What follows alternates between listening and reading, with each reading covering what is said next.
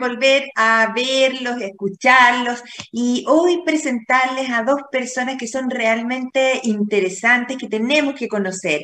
Por esas casualidades del destino y como un regalo de la familia, me eh, estuve en Puerto Saavedra, en las cercanías del lago Budi, en el humedal de Moncul este año y me encontré con dos personas extraordinarias, con Ailén y Estela Nahuelpan. Ellas han sido herederas de una tradición ancestral del cuidado de un humedal, pero, pero no es un humedal que haya existido siempre. Es muy interesante la historia porque el terremoto de 1960 cambió por completo la fisonomía de toda esa área y el humedal entonces apareció, eh, la familia se hizo cargo, pero empezaron a aparecer cosas terribles como el abuso del ser humano, las motos de agua sobre las dunas, eh, la quema de los humedales por parte de los cazadores que querían cazar coipo y su cuidado, eh, el cuidado de la ecología comenzó a ser una especie como de misión de vida de toda una familia. De eso y de lo importante que es para nosotros hoy nuestro ecosistema, es que hemos dedicado este programa y que se llama Un terremoto, un humedal, una vida. Vamos a la primera pausa musical. No te quedes fuera. Aprende sobre fenómenos naturales, sus riesgos y planificación territorial. Cada martes y viernes a las 11 de la mañana con Cristian Farías en divoxradio.com. Ya comienza un nuevo programa en divoxradio.com.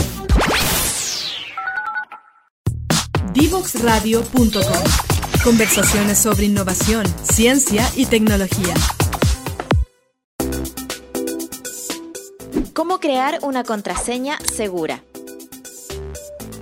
La seguridad en Internet es muy importante. Tus correos, tus redes sociales, tus juegos online todo tu mundo digital se puede ver afectado si no cuentas con claves y contraseñas seguras que sean difíciles de adivinar por aquellos que quieren meterse en tus asuntos. Es por eso que aquí te daremos algunos tips para crear una contraseña segura y hacerle la vida difícil a los ciberdelincuentes. Comienza con una frase fácil de recordar. Puede ser una cita o palabras que te sean familiares. El cielo está despejado pero siempre llevo un paraguas, por si acaso. Utiliza solamente la primera letra de cada palabra de la frase. Selecciona algunas y escríbelas en mayúscula. Agrega números y símbolos entre ellas. También puedes reemplazar algunas letras. Verifica que tu contraseña tenga más de 8 caracteres. Y listo,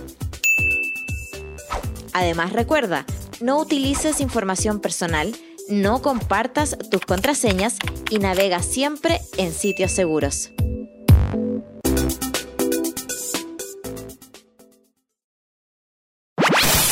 Conoce toda nuestra programación en www.divoxradio.com.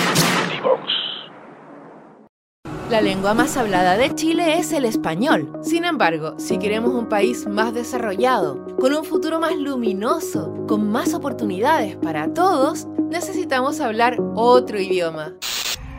El lenguaje digital. Y nuestros niños y niñas deben empezar a aprenderlo ya.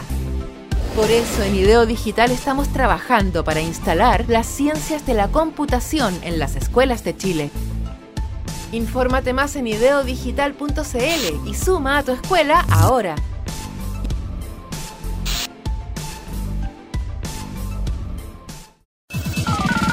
No te quedes fuera. Conversaciones de educación, aprendizaje y tecnología. Cada lunes y miércoles a las 15 horas con Nicolás Soto en Tareas de Tecnología. Somos divoxradio.com.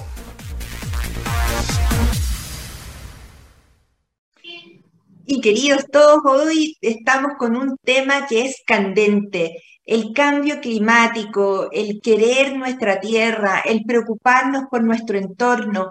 Esto quiero decirles al tiro que no es que estemos pasando el peor periodo de sequía, ya cambió el clima en nuestro país y no solo ha cambiado en estos últimos años por el calor, sino que también a veces hay cambios radicales como por ejemplo el terremoto de 1960, que está calificado como uno de los peores cataclismos que ha ocurrido, pero que venturosamente en Moncul generó un humedal. Y ese humedal, la familia Nahuelpan lo ha tenido como una responsabilidad patrimonial de conservación desde muchos años. Quiero dar la bienvenida a una preciosa estudiante de obstetricia del cuarto año de la Universidad Mayor, Ailén Nahuelpan. ¿Cómo estás, Ailén, que nos estás acompañando hoy día? Hola, doctora, mucho gusto. Muchas gracias por la invitación que hicieron. Bueno, yo estoy muy feliz de, por esas cosas de la vida, haber dado hoy con tu, con tu emprendimiento, que es esta muy, muy pequeña eh, eh, reserva, ¿cierto?, eh, para poder conocer este humedal de Moncul. Cuéntanos un poquito primero de ti, quién eres, cómo, te, cómo llegaste a estudiar obstetricia y cómo eres en este momento guía turística de este humedal en Moncul. Bueno, como ya dijo, mi nombre es Ailén Nahuelpan, soy estudiante de obstetricia. Eh, mi familia es originaria de Moncul, que es eh, un sector que está a la costa de Caragua, a la costa de la Araucanía. Yo vivo en el humedal de Moncul, que se formó eh, en 1960 debido a, que, debido a la entrada de agua a través del río Imperial hacia el Moncul. Y luego de eso, luego de eso, ¿qué pasó? Porque tú ni nacías. De hecho, yo ni nací en el año 60. ¿Cómo fue que tu, tu abuelo, quién fue la persona que se hizo cargo de, este humedal? No, mire, es que para el 1960 eh, mm, vivíamos en comunidad. O sea, mis ancestros vivían todos en comunidad, la comunidad Mateo Nahuelpan. coméntanos eso, coméntanos eso que para nosotros es una cosa que para ti es, habitual, pero para nosotros vivir en comunidad no es tan, no es tan habitual. mire, vivir en comunidad acá en la Araucanía significa que todos tenemos un tronco común y compartimos un loft que se llama, que es el territorio donde vivimos, que sería, a ver si lo comparamos con la ciudad, sería como la villa donde vivimos todos, y donde estamos todos originarios de, de la misma raíz. Ya, toda mi familia vivía en Moncul, eh, a toda la familia Nahuelpan y pasó esto del terremoto del 60, que fue uno de los cataclismos más grandes que ocurrieron. Y la mayoría de la gente eh, se arrancó, se fue porque le dio, le dio mucho miedo a esto que pasó. Debido que ¿Emigró? Sí, pues toda la gente emigró, porque todas sus tierras, que eran agrícolas, quedaron bajo agua. Y la mayoría de las personas pensaban, ya esta agua se va a ir, pero como bajaron tanto las tierras, el agua quedó ahí y ahora es conocido como el humedal de Moncul. De, un terremoto se convirtió en un humedal. Y esa tierra, que era tierra laborable, que era lo que les daba el pan, dejó de existir y entonces alguien se quedó pensando en qué, que era realmente una necesidad de la comunidad sostener esos territorios para la fauna y la flora que hubiera ahí.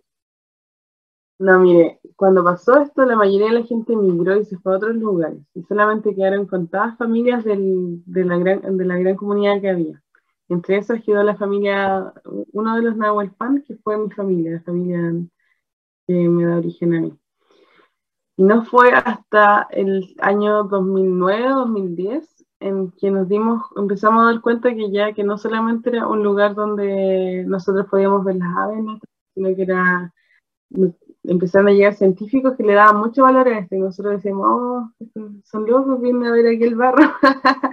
y empezamos como a, interiorizarnos que era un y que este era un humedal. Y nos dimos cuenta que de la, del valor que tenía este, un valor, un valor ecológico muy importante, debido a que los humedales son reservas de agua que convierten los contaminantes, los retienen y liberan, liberan nutrientes. Como por ejemplo, nuestro humedal está muy cercano a, a nuestro humedal le da los nutrientes para que sus chiritos crezcan.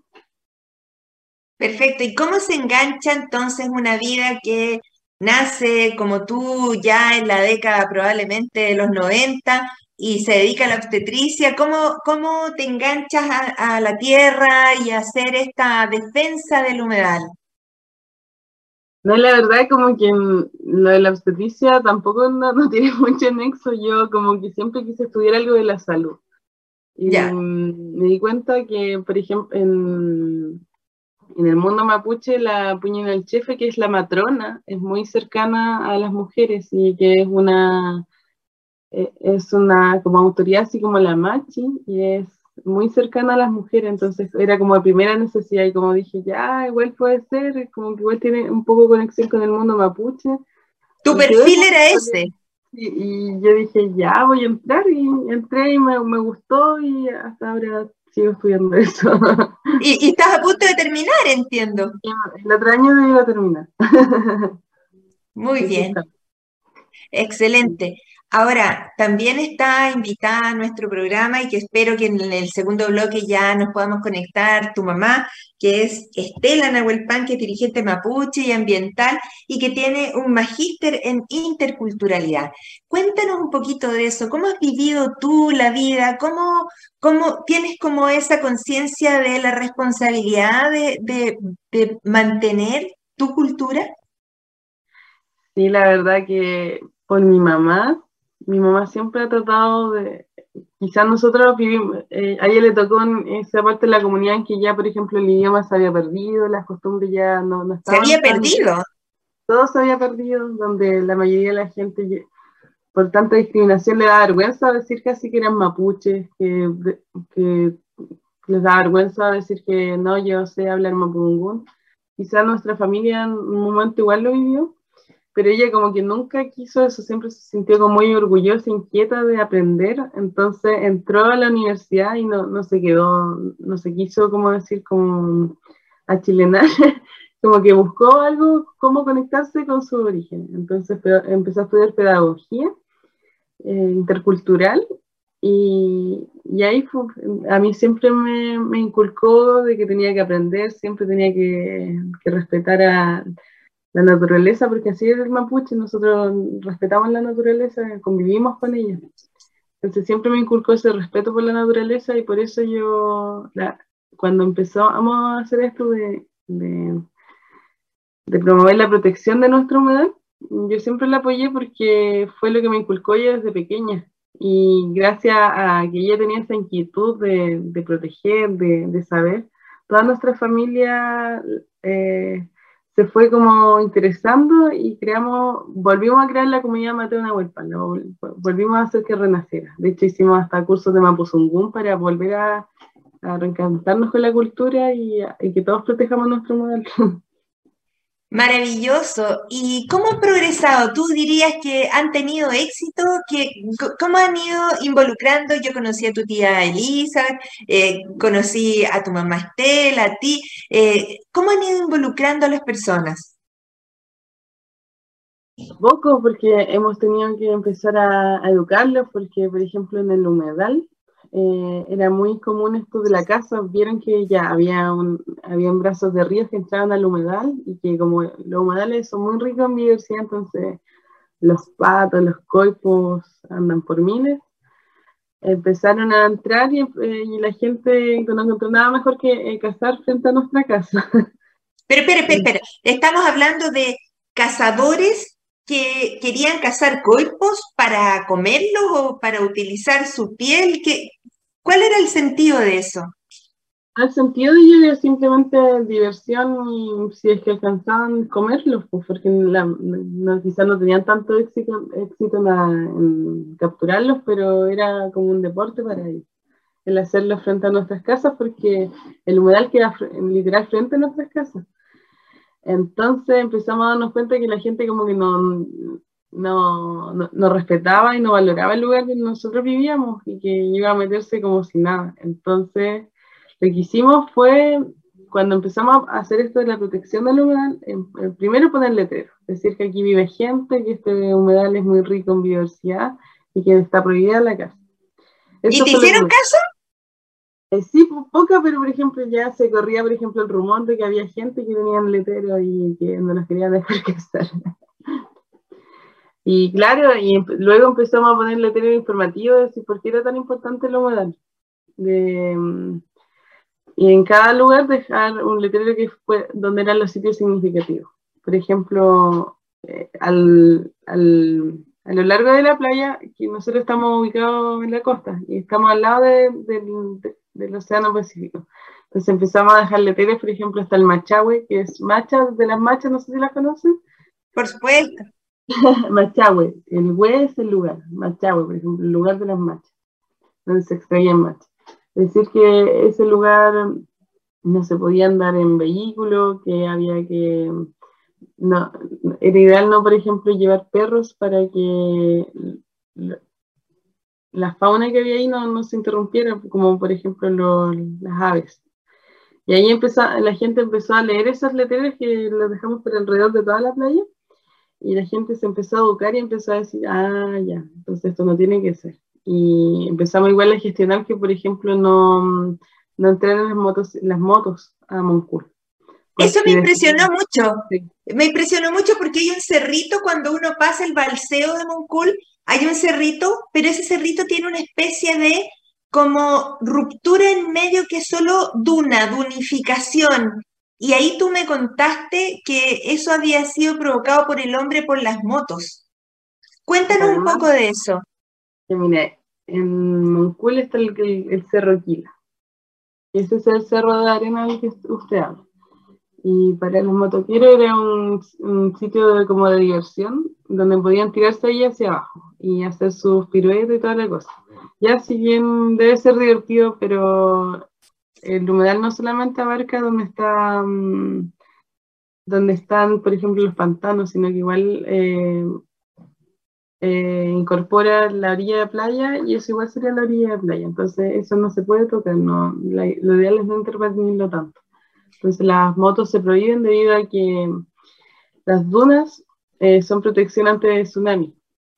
Como que son... Claro. Entonces lo que hacían ellos era tirarse hacia abajo y toda la arena que tenía el cerro se iba, se iba a pique. Entonces ya no tenía la función de protección de, de anti, anti tsunami. Y además era Sí, además un hogar para la biodiversidad, por ejemplo, en ese cerro hay mucha cantidad de aves. ¿De aves? Sí, pues entonces con eso, como el cerro se empezó como a pelar arriba, ya las aves empezaban a arrancar y como le decía, ya no tenía su, la función principal que era la protección de tsunami.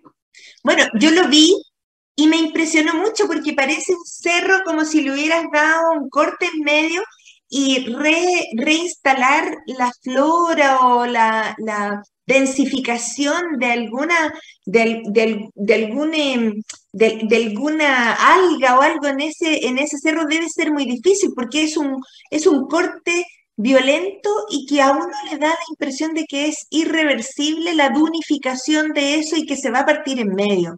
No puedo creer, de verdad no puedo creer que eso lo hayan producido motos porque en realidad si uno respetuosamente con su familia atraviesa el Balseo Moncul, va a la playa, toma sol, comparte, no tendría por qué generar un cambio en el entorno.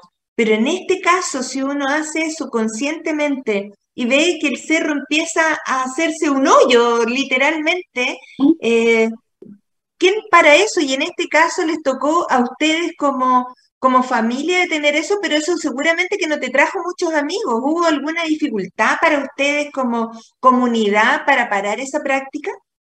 Claro, bastante. Eh, por ejemplo, los rumores de que no queríamos tomar todo eso, queríamos, por ejemplo, hacer hoteles, cosas, no nos faltaba.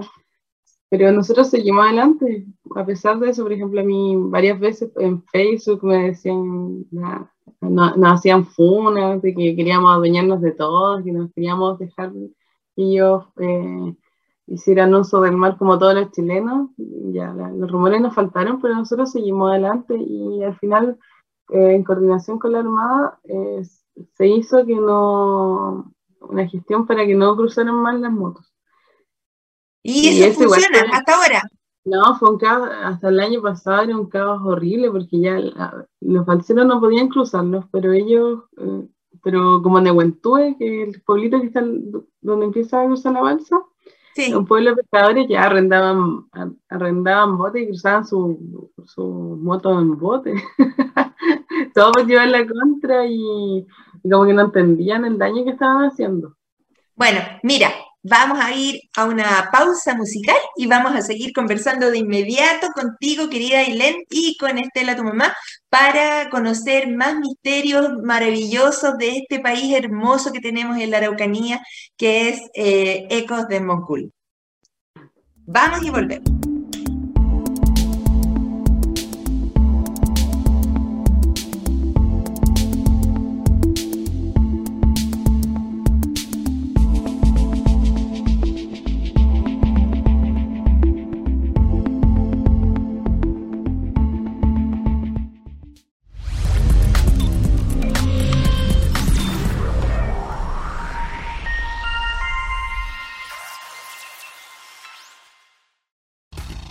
Quieres fuera. Conversaciones de minería y energía con Nancy Pérez y Pamela Chávez. Cada martes y viernes a las 15 horas. Recursos con perspectiva. Recursos con perspectiva. Somos divoxradio.com. Aquí estamos de regreso y tenemos a Estela Nahuelpan para seguir conversando de esta, de esta maravillosa eh, situación en que después de un gran terremoto como fue el cataclismo de 1960, se generó un humedal en Ecos del Moncul. Estela, ¿cómo estás? Muy bienvenida. Eh, Mary Mary, eh, saludarles a todos, a usted Carolina, muchas gracias por la invitación y a todos los auditores que están siguiendo este programa en el día de hoy.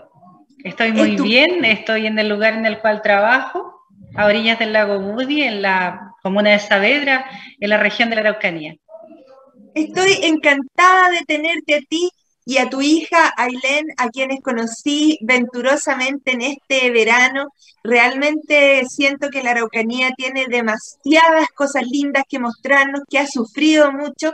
Y en, ese primer, en esta primera pregunta te quiero preguntar, aunque valga la redundancia, eh, querida Estela, cuéntanos un poquito de ti. Tú eres más joven que haber sufrido el terremoto del 60, pero ¿cómo fue esto de que te hiciste cargo de una comunidad ecológica, ¿cómo fue esto de que tomaste conciencia de que esto había que defenderlo y que finalmente ahora tiene una protección internacional? Cuéntanos. Bueno, contarles que eh, Moncul significa el lugar donde se reúnen todas las aguas, desde la lengua mapuche se denomina a este espacio de esa forma y en el tiempo uno descubre la sabiduría de los antiguos al nominarlo de esa forma, porque durante el año 60 o anterior al año 60 era un territorio totalmente distinto.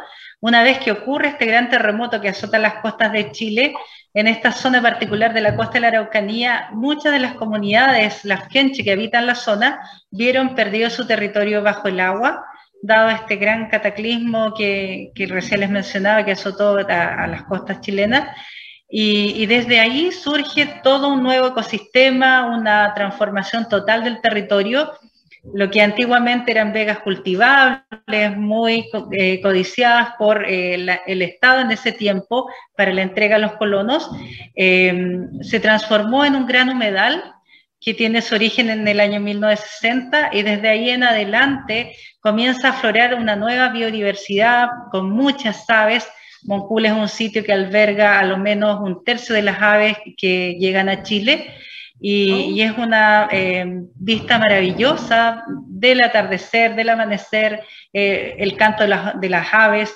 y la maravilla también de que existan personas en ese espacio y que se hayan comprometido con su conservación.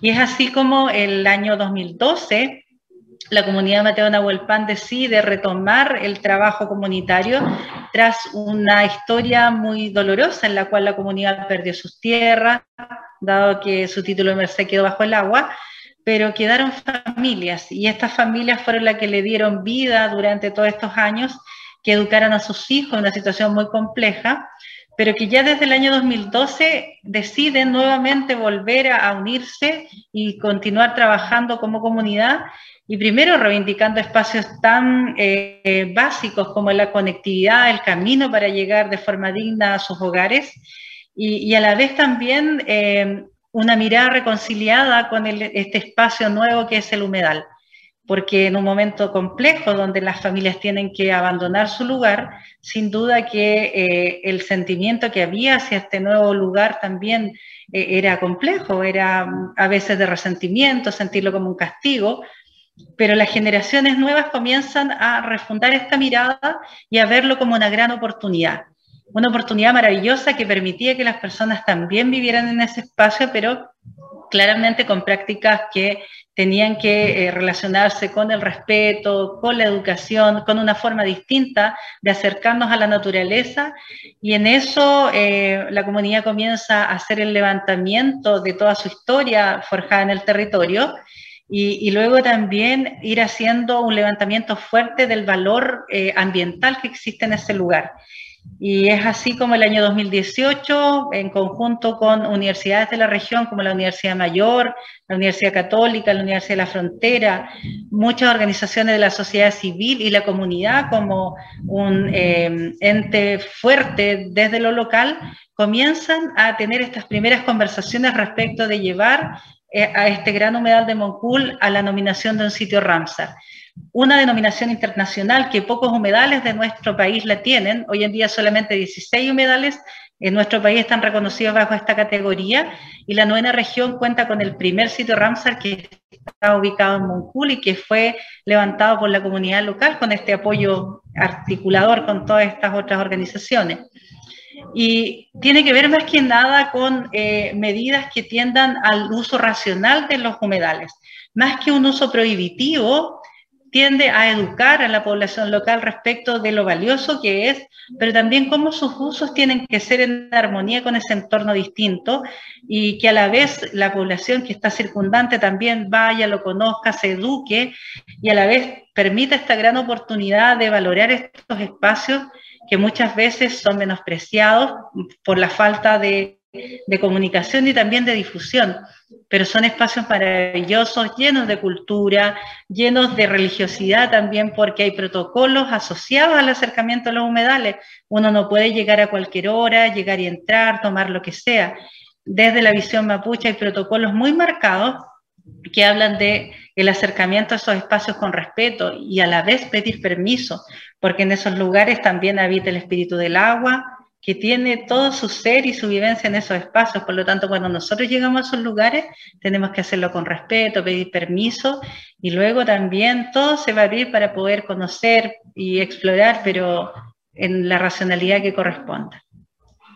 Estela, yo estoy maravillada de todas estas cosas que tú estás contando porque siento que, bueno, este, este programa va a llegar también a otros países. Eh, tenemos que decir que este cataclismo del que tú haces menciones fue el, el peor cataclismo de la humanidad, un terremoto 9.1 con un tsunami que cambió la geografía completa de toda la región, de la décima región en ese momento, y que eh, debe haber sido muy duro para toda la comunidad, ¿cierto? Que vivía de sus tierras, tener que emigrar porque ya no podían vivir ahí porque era era agua, ¿no es cierto? Entonces, eh, ustedes eh, son realmente los héroes, los héroes de la región que regresaron, nunca se fueron, estuvieron ahí, defendieron esta nueva, esta nueva versión de lo que la naturaleza te manda a proteger, que es este humedal maravilloso que yo pude conocer y vi al atardecer los coipos, los coipos flotando ahí, nadando en, en, el río Moncul creo que ah, eh, fui una privilegiada de poder ver eso y, hacerlo con todo el respeto tal como tú dices, que es algo que también hay que educar a la población, porque si tú abres entre comillas, al turismo, una región que está frágil, eh, pasan cosas como la, que comentábamos recién con Ailén, que era que las motos de agua destruyeron un, un, cerrito, digamos, y la transformaron en una duna árida eh, irreversiblemente. Entonces, háblanos un poquito más de esta clasificación de protección de Ramsar que tiene el primer humedal de la Araucanía y cómo podría esto eh, contribuir a la educación de otros, de otras zonas con otros humedales u otras zonas de conservación de la naturaleza. ¿Qué es lo que hay que hacer? Bueno, eh, el lograr esta nominación fue un trabajo muy arduo, no es algo que se haya dado mágicamente. Y de partida romper eh, la incomunicación, el atrevernos a abrirnos y hablar con el vecino, hablar con las comunidades mapuches, pero también con aquellos que no son mapuches, porque también son parte de este territorio, y avanzar en un propósito que tenía que ser compartido y que tenía que ser un piso común. Y eso fue un trabajo arduo, pero afortunadamente contamos con las voluntades necesarias para poder ir eh, encadenando lo necesario para llegar a un acuerdo. Y fue así como logramos, creo, con... ¿Cuánto Partimos tiempo el año 2018, el año 2018 y el año 2020 logramos la declaratoria Ramsar para el sitio humedal de Moncul. Hoy en día nos queda un trabajo quizás mucho más grande, porque el contar con la declaratoria, claro que es un hito, pero tenemos un gran desafío de que esto realmente se transforme en algo que las personas lo sientan suyo, que haya una implicancia y una articulación con los distintos sectores, desde la educación, desde la economía, desde lo social, desde lo cultural. Tiene que haber una articulación que permita que cada actividad que allí se realice también esté eh, de tal manera em, concentrada y armonizada con este, con este espacio para no generar afectación. Eh, y en eso estamos ahora elaborando todo lo que es el plan de monitoreo, primeramente para ver cuántas aves hay, qué flora que existen, cuál ha ido desapareciendo, porque en definitiva aquí hay prácticas que están eh, afectando el espacio y por lo tanto determinar el diagnóstico en el cual hoy día estamos es muy importante para las acciones futuras. Ahora, es muy importante también que desde las distintas em, habilidades, de las distintas disciplinas, se pongan a disposición de este trabajo. Eh, hemos contado con el apoyo valioso de audiovisualistas, fotógrafos, avistadores de aves, que con su, eh, que con su trabajo eh, han permitido también ya ir armando este catastro, pero a la vez de muchas personas que contribuyen ad honorem a este gran propósito. Eh, es un trabajo hermoso, desafiante eh, y nos motiva muchísimo. Sabemos que es a largo plazo, porque las generaciones futuras van a ser las herederas de esto, por lo tanto lo que hagamos hoy día tiene que ser con tal responsabilidad para que ojalá quienes vienen al futuro puedan disfrutar aún de lo que nosotros aún tenemos.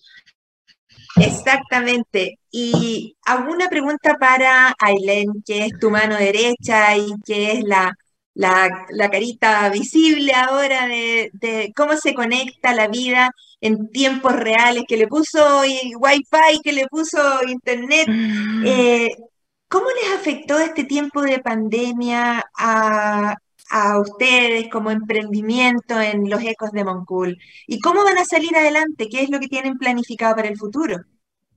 Eh, bueno, Carolina,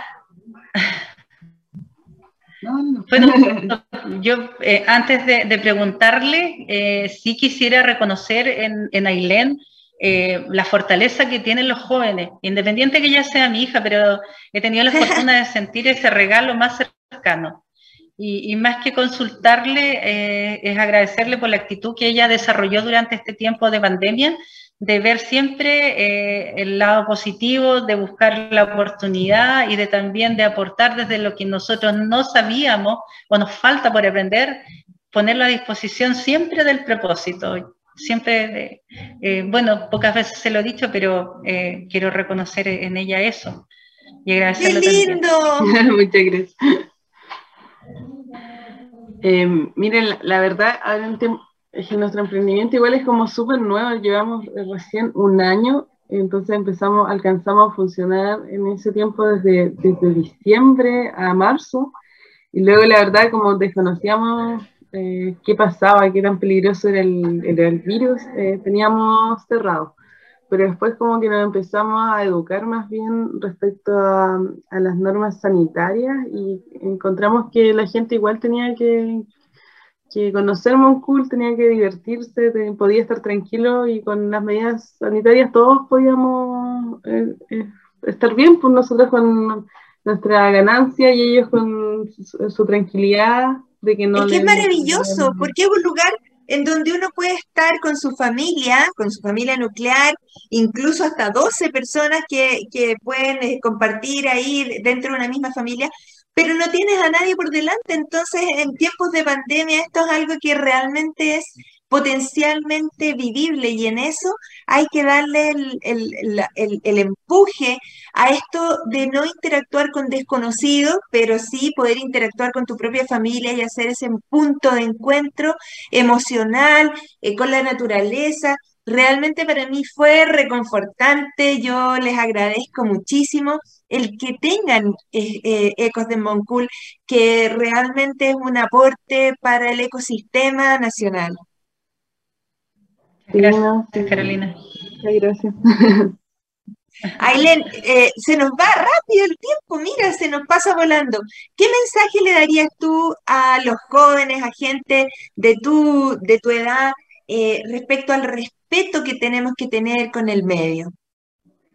Yo les diría a los jóvenes que utilicen mejor las plataformas digitales que tengamos, que no solamente a diversión, sino que igual a informarse de lo que tenemos a nuestro alrededor, informarnos respecto al valor que tiene quizá el río que cruza mi casa, saber por qué no lo tengo que contaminar y por qué decirle a mi vecino que no lo haga o a mi papá o a mi mamá.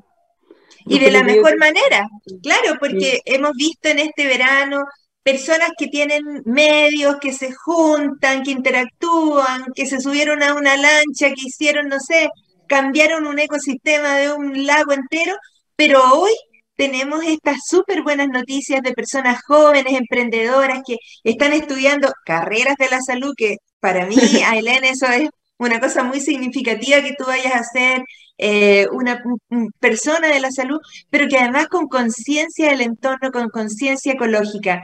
Y, tus últimos mensajes, querida Estela, ¿qué nos, qué nos dirías? ¿Cómo podría uno seguir para adelante eh, generando estos espacios de respeto por, por la comunidad y la ecología? Bueno, Carolina, yo creo que el momento que estamos viviendo ahora eh, eh, es algo muy especial y creo que es lo que nosotros buscamos en Ecos de Moncul y también en el trabajo comunitario, que es conectar a las personas y que esa conexión también permanezca en el tiempo, después las personas que se van también lo puedan transmitir en su relación con otras personas. Y la verdad que creo que eh, se cumple el propósito del ECOS, del sentido de convocar, de generar resonancia y a la vez que queden las personas esa experiencia. Creo que con eso nosotros nos sentimos muy satisfechos, muy felices y, y con las ganas de continuar haciendo un buen trabajo. Para nosotros el turismo ha sido una oportunidad una oportunidad de trabajar el turismo responsable, de ir generando los cambios necesarios que se requieren en el territorio, también para poder generar un espacio de encuentro con las familias que muchas veces a tareas por el trabajo, el quehacer de cada uno, poco espacio queda para compartir y, es por eso que hemos pensado esto más que nada en un encuentro, en un encuentro de la familia con la naturaleza, con la cultura, consigo mismo. Y ese es, es nuestro trabajo, nuestro desafío y nos sentimos felices de poder contar con personas que reconocen este trabajo y que a la vez lo recomiendan a otros. E, es una oportunidad y una estrategia muy clara también desde la economía local para poder ir afianzando y valorando eh, los territorios y las capacidades que cada uno tiene para ir desarrollando, pero con armonía, con armonía con la naturaleza, con las personas, con toda una historia. Claro, Así que agradecida por, por eso. Sí, es una región tan bella la Araucanía. Yo tengo como una conexión, no sé, una cosa como, como que desde Tirúa, que paseaba cuando estaba esperando a mi primer hijo, hasta con Guillío, donde una vez me perdí en la noche en un, en, arriba del volcán. Eh, creo que siento una conexión con esa zona. De hecho, mi árbol favorito es la araucaria, por supuesto, porque siento que es un árbol que, que resiste a, los embates más fuertes de la naturaleza y ustedes, querida Estela, querida Ailén, han sido hoy día mis invitadas a este programa. Eh, Ojalá les vaya estupendo. Cariños a su vecina, la señora María Angélica, ya que nos ayudó cuando, cuando el balseo se, en su nombre. paró. Claro, eh, eh, tengamos que decir también que eh, Vialidad tendría que apoyar todos estos emprendimientos porque el balseo es un lugar en donde tú tienes que pasar tu camioneta o tu auto en una balsa con un cable y a veces ese cable se echa a perder, pero no es responsabilidad de, los emprendimientos, es responsabilidad de la conectividad entre las zonas de, que, necesita ser puesto ahí en el, en el visor para que todos tiren para arriba.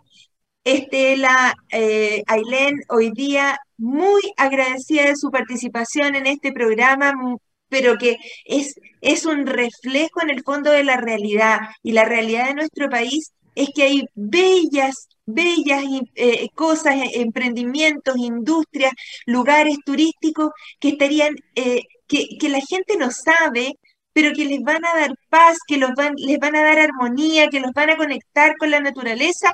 Me emociona el que ustedes hayan estado ahí tanto tiempo para que hoy nosotros pudiéramos conocerlo.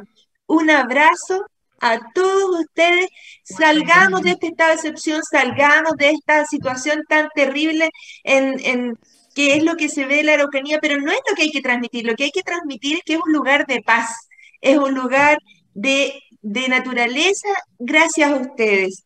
Un abrazo, Estela, Ailén. Un beso. Gracias, Carolina, muchísimas gracias. Y eh, ahora vamos a una tercera pausa musical y volvemos a cerrar el programa. No te quedes fuera.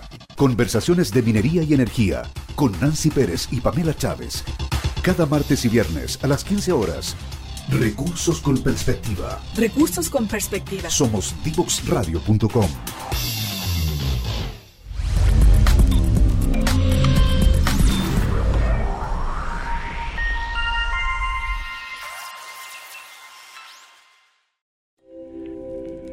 Y ahora llegó el momento de saludar a CERMECOP. En Chile existe una sensación de desprotección en cuanto a la salud, evidenciada en un acceso precario, poco oportuno y costoso. En CERMECOP creemos que todas las personas deben tener acceso a una salud de calidad.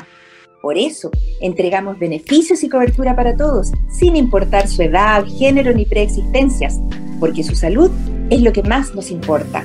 Conoce nuestro programa individual en donde podrás acceder a atenciones médicas gratuitas, telemedicina ilimitada y mucho más desde 3.390 pesos. Encuéntranos en Instagram y Facebook y vive los beneficios de sentirte protegido. Entra ahora a vivesermeco.cl. Y muy agradecida del auspicio de Sermecop, estamos terminando este programa que ha sido muy emotivo porque tiene que ver con la cultura, con, la, con el comportamiento de los seres humanos. Si bien es cierto que nadie le puede eh, impedir a uno el paso a la playa, a un lago, a un humedal, también tenemos que tener conciencia de que si uno entra a un lugar como ese, no puede dejar una colilla en la arena, no puede eh, con una moto, ¿cierto?, destrozar por completo y cambiar la ecología y el ecosistema de toda una duna. Creo que eh, tenemos mucho que aportar, creo que tenemos que reflexionar al respecto. Los espacios comunes son espacios en que todos tenemos que tener respeto por lo que al otro también le toca. Así es que hoy hemos tenido esta conversación con Estela y con Ailén Nahuelpan, que eh, me han mostrado un mundo completamente desconocido para mí, que es el mundo de los humedales. Ellas tienen Ecos del Moncul, que es un humedal en donde incluso hay un aula al aire libre, en donde están todas las fotos y en donde está autoexplicándose quiénes son los los, habitantes de ahí, los coipos, las gaviotas, los pajaritos, ellos tienen un tercio de toda la, flora de, eh, del, del, humedal chileno y de, los, de las aves. Realmente creo que tenemos mucho que aprender porque este mundo sin los humanos creo que estaría mejor, pero mientras estemos acá tenemos que ser respetuosos de nuestro entorno, respetuosos de nuestros ancestros, respetuosos de la cultura mapuche. Muchas gracias, Ailén, muchas gracias, Estela. Bien por Ecos del Mongul, que siga ese emprendimiento, que respeto la zona de la Araucanía, que surja como un lugar que sea de visita, no necesariamente turístico, sino que de visita respetuosa por nuestro maravilloso país. Nos vemos en el próximo programa. Chao.